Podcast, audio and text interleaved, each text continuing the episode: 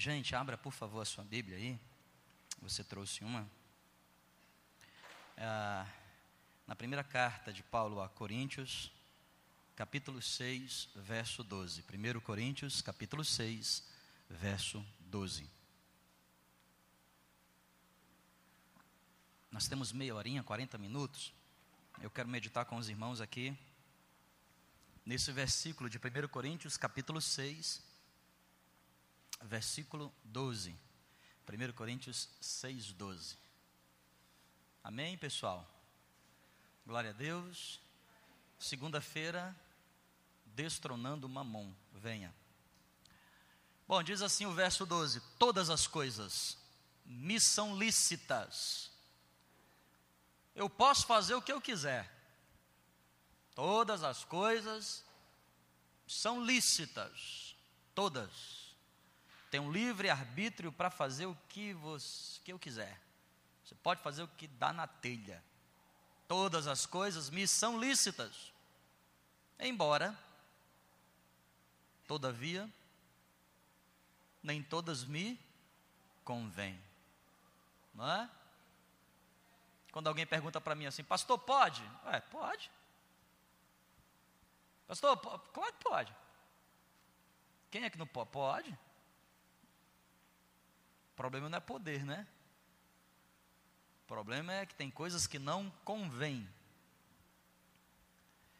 Todas as coisas me são lícitas. Todas as coisas é permitido, tudo é me permitido.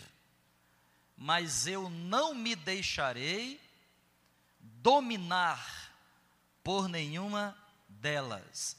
Eu queria que você grifasse essa palavra, dominar dominar.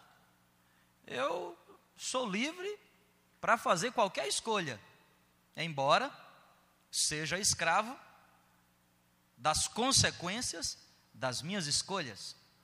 Porque vivemos num mundo que reage àquilo que fazemos. Num mundo que é reacional. O mundo não é estático, o mundo é dinâmico. E por ser dinâmico, ele reage àquilo que fazemos. Livre eu sou para fazer qualquer escolha. Eu sou livre para seguir o que a Bíblia diz, eu sou livre para não seguir o que a Bíblia diz. Se eu seguir o que a Bíblia diz, as consequências serão uma. Se eu não seguir o que a Bíblia diz, as consequências serão o quê? Outras.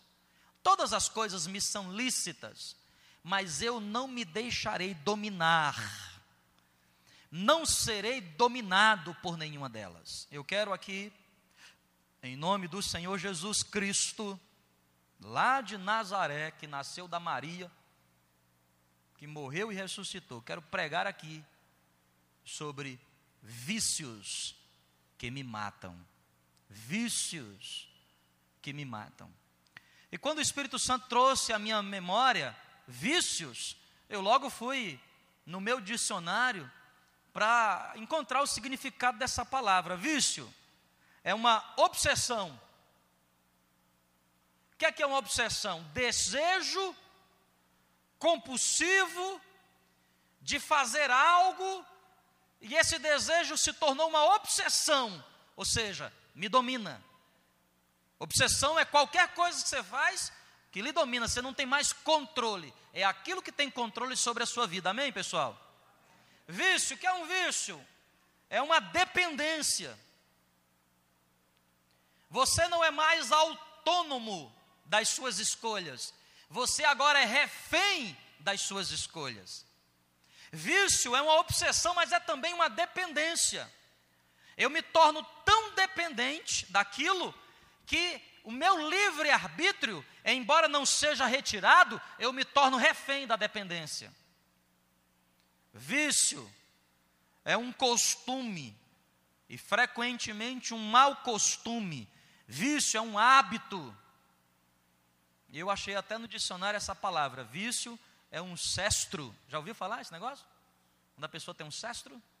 A gente até fala que é cesto, né? Mas não é cesto, é cestro. Aprendi hoje. Né? Tem gente que tem um cestro de ficar coçando. Eu tinha um amigo Que era impressionante. Ele falava, ele tinha um cesto de ficar se batendo aqui na lateral. Como grava aqui, Clay. Um dia você acessar, estou pregando aqui em Somenal, Clay, o nome dele. Ele ficava, Jean, e por que não sei o quê? E o tempo todo, né? E ficava. Tem gente aqui na igreja que tem cestro, eu não vou falar. Não é? Não vou dizer quem é. Hã? Tem gente que dorme em pé. Aí já não é cestro, é outra coisa. Mas tem gente que tem cestro aqui na igreja. Mas você pode me pressionar que eu não digo quem é. É um hábito, né? Que às vezes é um vício. Olha o que, que o dicionário bíblico fala a respeito de vício. É algo que domina as pessoas. É algo em que elas sentem que não podem viver sem. Vício é algo que domina as pessoas. É algo que elas sentem que não podem viver sem. Ou algo que fazem para aliviar a pressão ou a dor. Eu quero chamar atenção para isso aqui.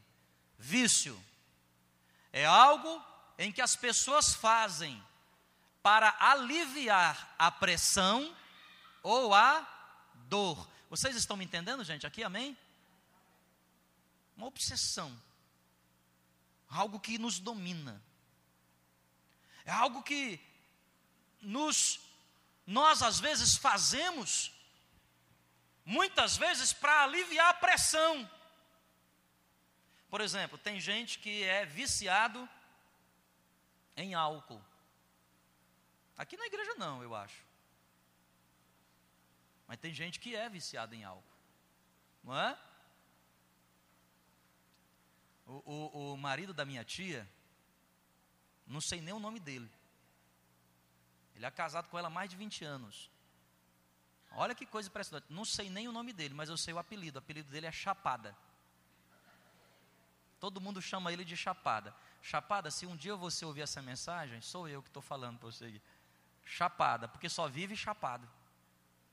Lá no Ceará, alguém que está chapado é alguém que está tá mamado, não é? Tem gente que que faz para aliviar a pressão. Eu até falava uma vez para tia, eu digo assim, tia, não briga com ele. Mas esse camarada só vive bebo. Pois é, quando ele está ficando bom, você briga com ele, ele vai lá e bebe de novo. Para aliviar a pressão. Para aliviar a dor. Tem gente que afoga as mágoas na bebida. Tem gente que é viciada em álcool. Outros são viciados em jogos. Estava esses dias, não lembro, semana passada talvez, assistindo um programa de TV sobre jogos virtuais, que na nossa época, geração X, né? Era o Nintendo. Quem não lembra aqui do Nintendo, né? É, agora desenterrei, desenterrei, né, Flaviano? Nintendo, né? Hã? Daquele, aquele, né? Minha época de videogame, como é que era videogame? Quem nunca comprou aquele videogame que fica descendo as peças assim para você ficar encaixando? Né? Hoje não, hoje você. É, minigame, né? Eu sou do tempo do videocassete, do Walkman. Sonhava ter um Walkman. Meu sonho era sair correndo assim com o Walkman. Nunca saí correndo com o Walkman. E aí eu estava vendo sobre jogos virtuais. Que é impressionante que na minha época tinha adolescentes e crianças que eram viciados no Nintendo, no videogame. Hoje em dia, os maiores viciados são adultos. Estava passando a reportagem de um moço que ele é rico, de família rica, que nesses jogos virtuais já perdeu mais de 500 mil reais, mais de meio milhão de reais. Meio milhão de reais o cara jogando, comprando, comprando armas para poder ficar mais forte. Uma loucura. E a pessoa, outro jovem de 25 anos que fazia faculdade, deixou a faculdade por causa do vício, do jogo. Outro que fez o concurso, o sonho dele era fazer um concurso, mas entre a, a aprovação do concurso e a chamada do concurso, ele se viciou no jogo, perdeu, e quando chamaram não quis mais saber. Que coisa impressionante, vício. Vocês estão entendendo aqui, gente? Uma obsessão. E há vícios que nos matam. Quando a gente fala de álcool, de drogas, tem gente que é viciada em sexo.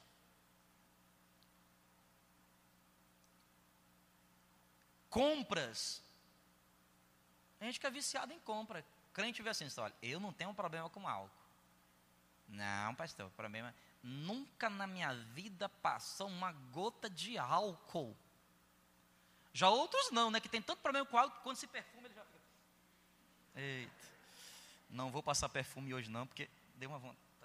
Né? Mas tem crente que é viciado em compra.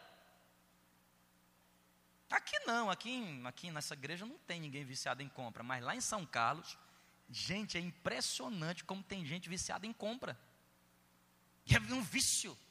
Não pode ver uma vitrine. Se entrar num shopping, meu Deus do céu. Se entrar no shopping, já vai atrás do carrinho, porque não aguenta de tanto levar sacola. Para comprar o quê? O que já tem. Quando às vezes a gente compra o que a gente não tem, né? Eu me lembro que uh, tinha, ia lá e comprava um negocinho. Mas tem gente que já tem, vai lá e compra. Compra para quê? Não sei, vontade de comprar.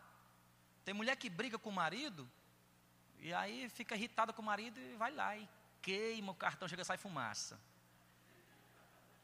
Ela disse assim: Eu vou comprar esse sapato para esse desgraçado. Divide, divide não, vem tudo uma vez. que é para fazer o mal ainda. vício de comprar. Olha um vício que crente eu tenho. Sabe qual é o maior vício do crente? Hã? Comer. Ah, não, pastor, você não vai falar disso hoje. Por favor, pastor. Não. Não, não, estava tão boa a mensagem, vício em sexo, eu não tenho vício em sexo, vício em álcool, eu não tenho problema com álcool, vício em droga, Deus me livre com o excreto. Vício em compra, eu não tenho nenhum problema. Mas comida, pastor? Meu Deus, comida não. Aquela pessoa que, que já está satisfeita, mas ela diz, deixa eu comer mais um pouquinho. Tem gente que sai das festas, né, de aniversário, come tudo, croquete, bolo, né? Aí tá saindo da festa e fala assim: vamos comer uma pizza? Tem gente que sai com os amigos, vai para a pizzaria, come pizza, rodízio de pizza, chega em casa assim, viu, não tem nada para comer em casa, não. eu não sei porque eu estou falando essas coisas, que aqui não tem gente assim, mas vício. Eu, eu tenho aprendido, gente, que esses vícios, são realmente mortais.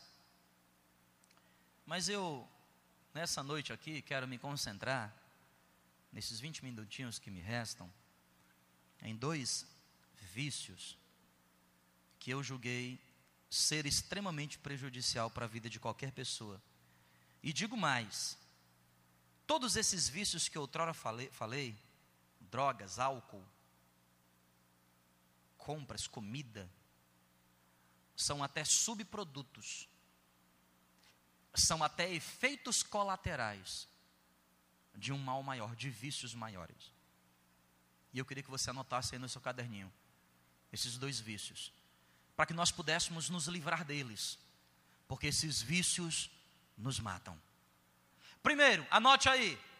Primeiro vício que mata as pessoas é o vício da autoimagem negativa. Como tem pessoas com a autoimagem completamente corrompida, pessoas que ainda não entenderam o que Davi nos ensina no Salmo, no Salmo 139, quando ele diz: Eu te louvo, Senhor, pela maneira assombrosamente maravilhosa pela qual o Senhor me fez. As tuas obras são incomparáveis e eu sou uma delas.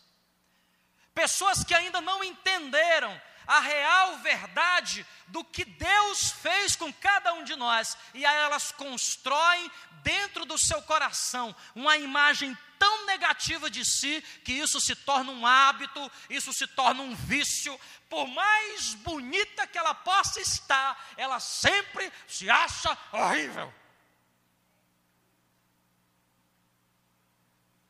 Eu me acho lindo. E não importa se você não acha. Sou lindo demais, porque mamãe disse. Mamãe disse, que cabeção lindo. Eu, eu tomei posse disso, eu sou lindo. Tem gente que tem uma imagem negativa demais de si. Imagem horrível. Tem gente que não se aceita. Tem gente que não se aceita? Mas não, eu sou ma... Ai, mas eu odeio a minha magreza. Já o outro, ai, como eu queria ser magro. Não aceita. Maneira que Deus fez. Tem gente que não, não aceita o lugar de onde vem, o cabelo que tem. Se está liso, quer enrolar. Quando está enrolado, quer alisar. não entendo isso. A mesma loja que vende, né? O negócio para alisar, tem o mesmo equipamento para você enrolar. Tem gente que não aceita o tamanho que tem. Se ele é muito pequeno, ele se acha inferior. Sou pequeno demais. Mas se ele é muito grande, como eu, por exemplo, uma pessoa que às vezes é do meu tamanho, grande, e ela, e ela se sente atrapalhado. Amém, gente? Não entendi que vocês fizeram essa cara aí. Não é? Não aceita, não tem, olha, olha que coisa interessante. Me ajuda aqui, Raildo. Abre, por favor, a tua Bíblia. No livro de Juízes, capítulo 6. Vocês pensam que é brincadeira isso? Mas olha que coisa interessante. Juízes, capítulo 6. O verso que eu quero ler é do 11 até o 16.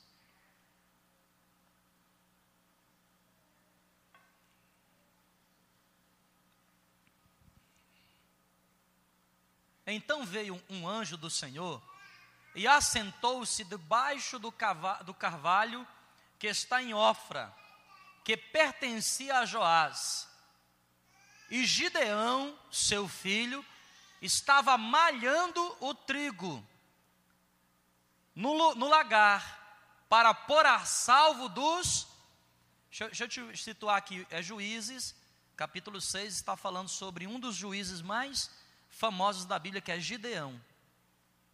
E naquela época o povo de Israel estava com um grande problema, que era o seguinte: eles plantavam, na época que chegava a colheita, os midianitas que dominavam aquela época vinham e roubavam a colheita. E isso acontecia por anos e anos, décadas e décadas. Por isso que Gideão estava malhando o trigo no lagar. O que é, que é malhando o trigo no lagar? Num lugar escondido, abaixo. Para pôr a salvo dos midianitas. Versículo de número 12. Então o anjo do Senhor lhe apareceu e disse: o Senhor é contigo. Homem o quê? Olha o que, é que Deus diz. Ô oh, Gideão, eis que te digo. O Senhor é contigo. Recebe. Vamos para frente. Respondeu-lhe Gideão. Ai, meu Senhor. O quê? Deus é comigo? Ai, Senhor. Deus é contigo. Ah, Senhor, não acredito não. Eu não acredito mesmo. Deus usa um varão forte que sapatia.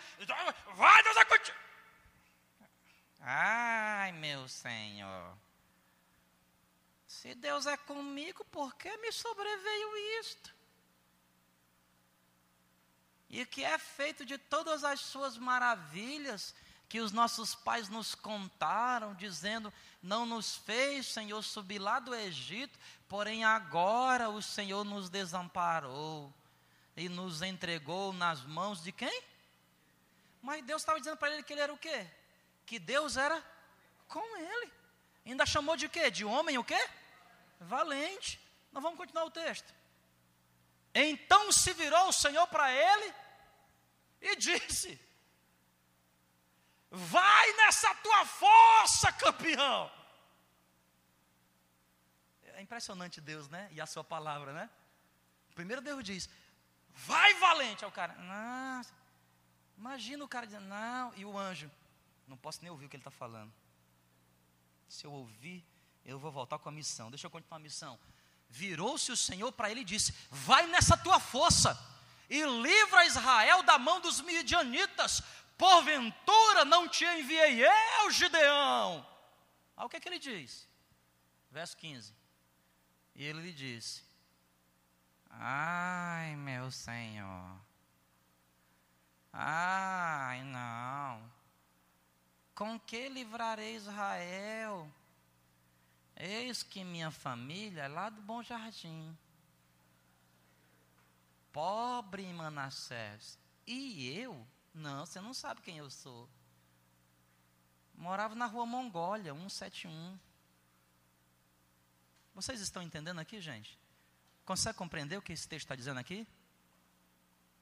O que é isso aí? O que é que reflete? Quem, o que é que reflete? autoimagem completamente o que? Negativa. O Senhor chega para ele e diz: Gideão, você é um homem valente, eu te escolhi, você vai livrar. E Deus começa então um processo de trabalhar. Sabe quem é Gideão? É o cara que foi para livrar Israel com 20 mil. Deus o deixou ir somente com 300. Sabe por quê? Porque, meu irmão, antes de Deus nos dar vitória exterior, primeiro ela precisa ser concebida dentro de nós. Não é com 300, com 3, com 30 mil, com 300 milhões. A primeira atmosfera que tem que mudar dentro da nossa vida é esse vício maldito que a gente tem de sempre ter uma imagem negativa ao nosso próprio respeito, enquanto que a palavra de Deus diz ao contrário. Eu é quem sei os planos que tenho a respeito de vós. Eu é quem sei o que farei com vocês. E o plano que eu tenho para vocês é de vos dar o fim que desejais. Mas frequentemente nós estamos que nem Gideão. Ai, Senhor meu. Ah, se Deus fosse mesmo comigo, se aquele profeta que Deus usou fosse de Deus mesmo, eu não estava vivendo essa situação desgraçada. Esses midianitas que vêm pegar aqui, eles não plantam, eu que planto, e eles vêm colher o que eles vêm pegar o que é meu. A pessoa fica chorando. Isso aqui é, irmão, isso é pior que droga. Isso é pior do que, do que viciado É pior. Vocês estão me entendendo, gente? Aqui, amém ou não? Meu irmão, mude essa imagem. Sai dessa dependência. Procura o, o, os anônimos da autoimagem negativa. Não tem o AAA, procura o A, NA autoimagem negativa. Para com isso, meu irmão. Você precisa ler mais a Bíblia, você precisa ter mais noção, você precisa se aceitar mais. Tem gente que não aceita o seu passado. E a vida fica travada porque não aceita as coisas que aconteceram lá no passado e vive 2015 com a cabeça nos anos 80, preso ainda porque alguém falou. E não se liberta nunca e cultiva dentro de si uma imagem tão negativa. Quando ela externa aquilo, você vê, é por isso que está na situação em que está. Ei, meu irmão, o viciado, você já viu algum viciado bem de vida? Já viu viciado bem de vida? Não. Já viu não? Há um moço, um restaurante que a gente sempre vai aqui, eu e a Kelly. Em almoço é impressionante. Oi, pastor, conhece a placa do meu carro, sabe tudo da minha vida. Já ajudei inúmeras vezes, mas não larga a vida. Uma vez eu parei e falei assim, cara, até quanto vai ficar nesse negócio, velho? vivendo do pedaço de pizza que eu comi, da boa vontade da Coca-Cola que eu te paguei. Até quando? Não, eu quero me libertar, mas não consigo. E há muitos que estão nessa mesma situação vivendo uma vida amarrada, derrotada. Sabe por quê? Porque não entendem o que Deus está dizendo. Eu te escolhi, eu te chamei pelo nome, eu te segurei pela mão direita para te fazer alguém na vida. Então se liberta, meu irmão, primeiro dessa imagem negativa que você tem a respeito de si. Isso é lindo e maravilhoso. Precisa entender isto. E se você não se acha, meu irmão, então é melhor você mudar de ideia, porque senão você não vai achar nunca ninguém que ache isso de você. Porque você acha horrível. Tem pessoas que são lindas, se acha horrível. É magra, se acha gorda. É gordo, se acha magra. É alto, se acha pequeno. É pequeno, se acha. Meu Deus do céu. Não muda nunca a imagem que tens e nunca aceita as coisas. Ah, Deus nunca vai fazer nada comigo, Deus nunca vai, nunca Deus vai fazer. Por quê? Porque o meu passado me condena. Meu passado me condena. E fica assistindo esse filme. Meu passado me condena. Olha, vamos falar de. Quer falar de passado? Então vamos lá. Abra aí para mim, Raildo, Mateus capítulo 7, versículo 37. Mateus 7, 37. Depois vamos para Lucas 19, versículo 1. Mateus 7, 37. Primeiro, Mateus capítulo 7, versículo de número 37. Mateus, é, Novo Testamento, capítulo 7, fica logo depois do 6, e o versículo 37 antes do 38. Mateus 7, 37. Ô Emerson, deixa ele achar a referência aí. Ah, não, o Emerson não, é o Raildo. Mateus, hã? Só até até o 29? Por isso você nunca ia achar. Por isso você nunca ia achar. Está no capítulo 7, procura para mim sobre Maria Madalena, vê quem é, vem, qual é o versículo que aparece, eu devo ter anotado errado aqui. Maria Madalena, está no capítulo 7 de Mateus. Já ouviu falar de Maria Madalena? Quem já ouviu falar? Levanta a mão bem alto, quem ouviu falar de Maria? Sabe quem é Maria Madalena? Quem era Maria Madalena? Hã? Você sabe por que, que o nome chama-se Maria Madalena? Era. E sabe o que, que, que, que era Magdala? Isto. Era um negocinho. E sabe por que, que ela era chamada especificamente por esse nome? Porque desse lugar não vinha nada de bom. E sabe o que, é ela era? Ela era o que, igreja? Uma quê? Uma quê? É. Mas sabe quem foi que ajuda, ajudou Cristo Jesus quando estava morto a descer da cruz? Quem estava lá? Maria Madalena. Ó, oh, esquece aí as referências, vem cá, depois eu acho para você. Maria Madalena, você conhece ela? Está aí na Bíblia, não está? Tá ou não está? Tá, você procure depois. Maria Madalena. Passado completamente destruído. A mulher samaritana. Passado completamente destruído. Zaqueu. Passado completamente o quê? Alguém já ouviu falar de Raabe? Raabe.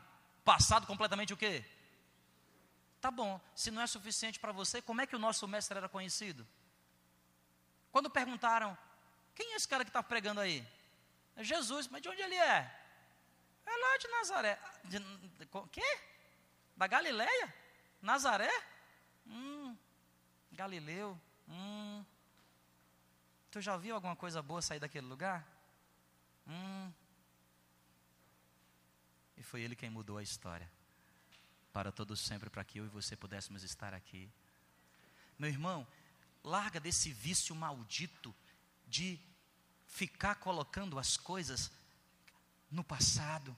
Larga desse vício maldito de achar que você é o pior do pior. Sempre acha que a grama do vizinho é mais verde. Sempre acha que o problema que tem é maior que todo mundo.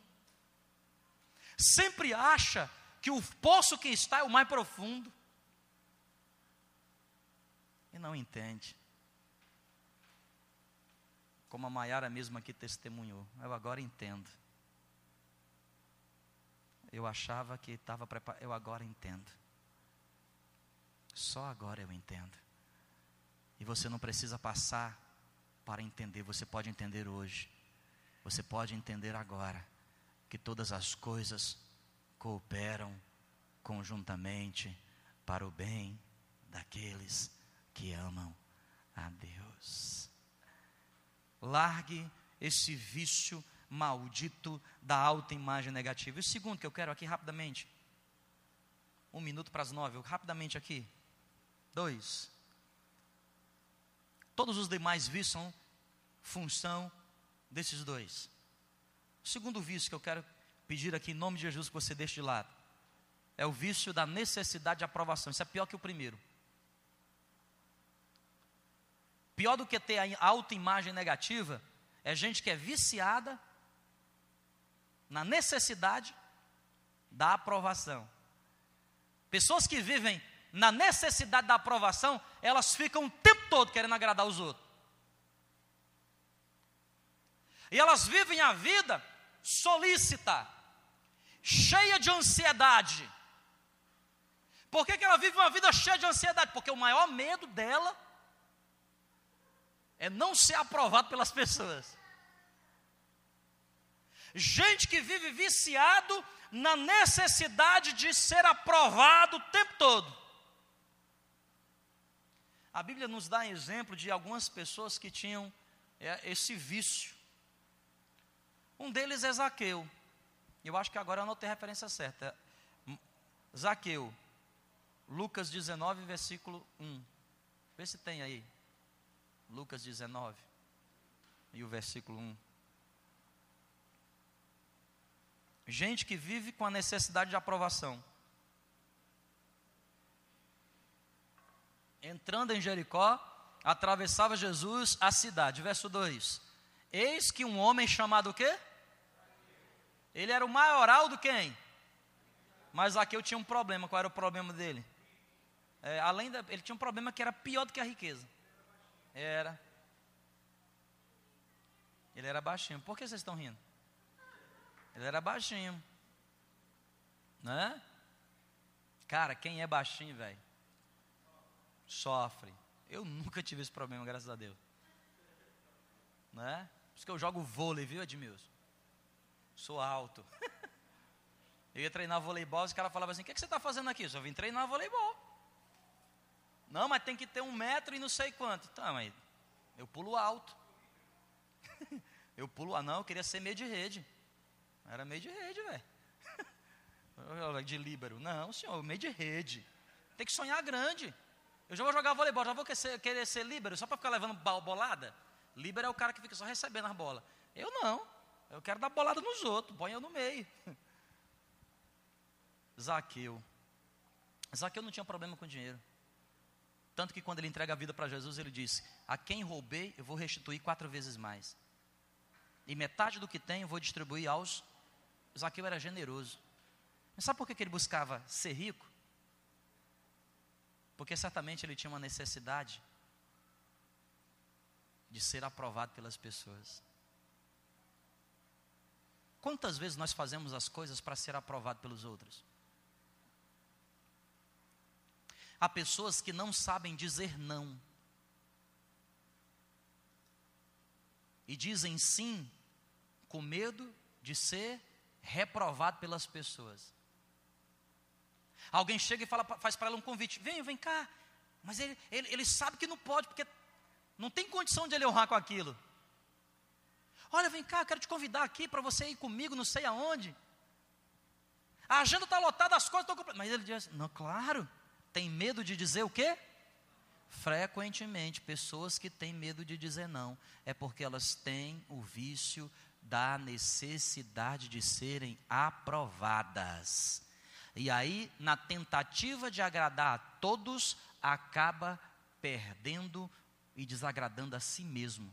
E uma pessoa que não está bem consigo mesmo não pode estar bem com ninguém. Quando você não está bem consigo mesmo, você não tem como ficar bem com ninguém. É só você olhar para a sua vida quando você não está bem. Quando você está bem, seu dinheiro não presta, seu salário é ruim, seu carro está horrível, a igreja que você vai não presta, a tua família não serve, nada serve. Mas basta mudar a atmosfera dentro de você, continua ganhando o mesmo dinheiro, mora no mesmo lugar, trabalha no mesmo lugar, vem para a mesma igreja e tudo está maravilhoso. Então o problema não é as coisas lá fora, o problema é a gente aqui dentro. Vocês entendem, gente? E a necessidade de aprovação e esse vício de ser. De, por que, que as pessoas têm necessidade de aprovação? Você precisa parar um pouco para pensar. Às vezes é um trauma. Eu já vivi isso. Necessidade. Eu já fiz muitas coisas na minha vida na necessidade de querer ser aprovado. A necessidade de querer a, a aprovação dos outros. Porque desde a infância eu fui rejeitado.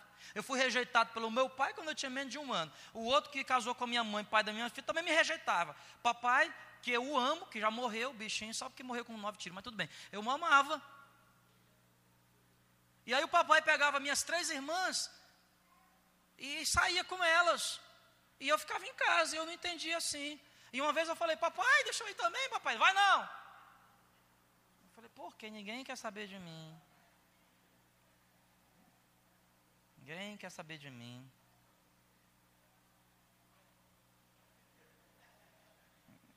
Ninguém quer saber de mim. Deixa eu ir. E aí a gente vive uma vida querendo a aprovação dos outros o tempo todo.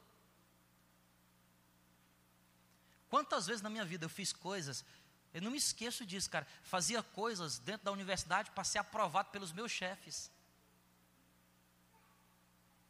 Para ser aprovado. Já teve momentos que eu coloquei o meu casamento em xeque para ser aprovado pelos outros. Quantas vezes eu deixei de lado a minha esposa, dizendo não para ela, para dizer sim para os outros, com medo de perder a aprovação das pessoas. Quantas vezes na igreja eu fazia as coisas, não é porque eu tinha amor a Deus, porque eu temia a Deus, porque eu queria fazer para Deus, mas com medo de perder a aprovação das. O que é que as pessoas vão dizer? É um vício desgramado, que às vezes está alicerçado, de novo, na nossa autoestima, que é pequena.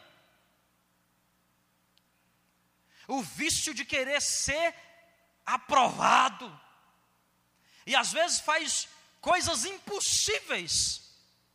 Quem aqui nunca fez uma coisa assim, impossível, mas fez só para poder ser aprovado? Quando você faz um impossível porque você ama, quando você faz o impossível por um amigo que você é amigo, mas quantas vezes nós fazemos o impossível só para manter a aparência e não querer ser o quê? Reprovado. Eu vou finalizar com o último versículo aqui, eu acho que esse deve ter também. Mateus, capítulo 6, versículo 5. Ultimamente, de quarta-feira, estou ruim de referência, né? Preciso ler mais. Mateus capítulo 6. Aí, ó, acertei. Hoje eu acertei uma, hein? E quando orardes, não serei como quem? Os hipócritas. Você acredita que tem gente que fala em línguas só por causa da necessidade de ser aprovado? Você pensa que é brincadeira? Já atendi um monte assim. Está todo mundo na oração e o fogo começa a cair de um lado e o fogo cai do outro, e ela não está sentindo fogo nenhum, porque ela está na carne pura. Aí ela começa, oh, oh, oh, oh, já, já. Tem gente que faz isso, você acha que não? Mapa. Aqui nunca vi. Mas na vigília já. Meu irmão, necessidade de querer ser aprovado. Né? necessidade de querer aprovação. Tem gente que compra as coisas. Você conhece gente assim que compra coisas para si, mas não compra para si. Não compra para agradar a si. Ela só compra porque ela, ah, já que todo mundo tem, eu preciso ter também, porque não posso ficar, né? Tem gente que compra smartphone de uma marca, ela odeia aquela marca, ela prefere a outra, mas ela diz assim, mas porque o pessoal tem essa, não sabe nem usar nem sabe usar. Mas anda, que é só para dizer que tem.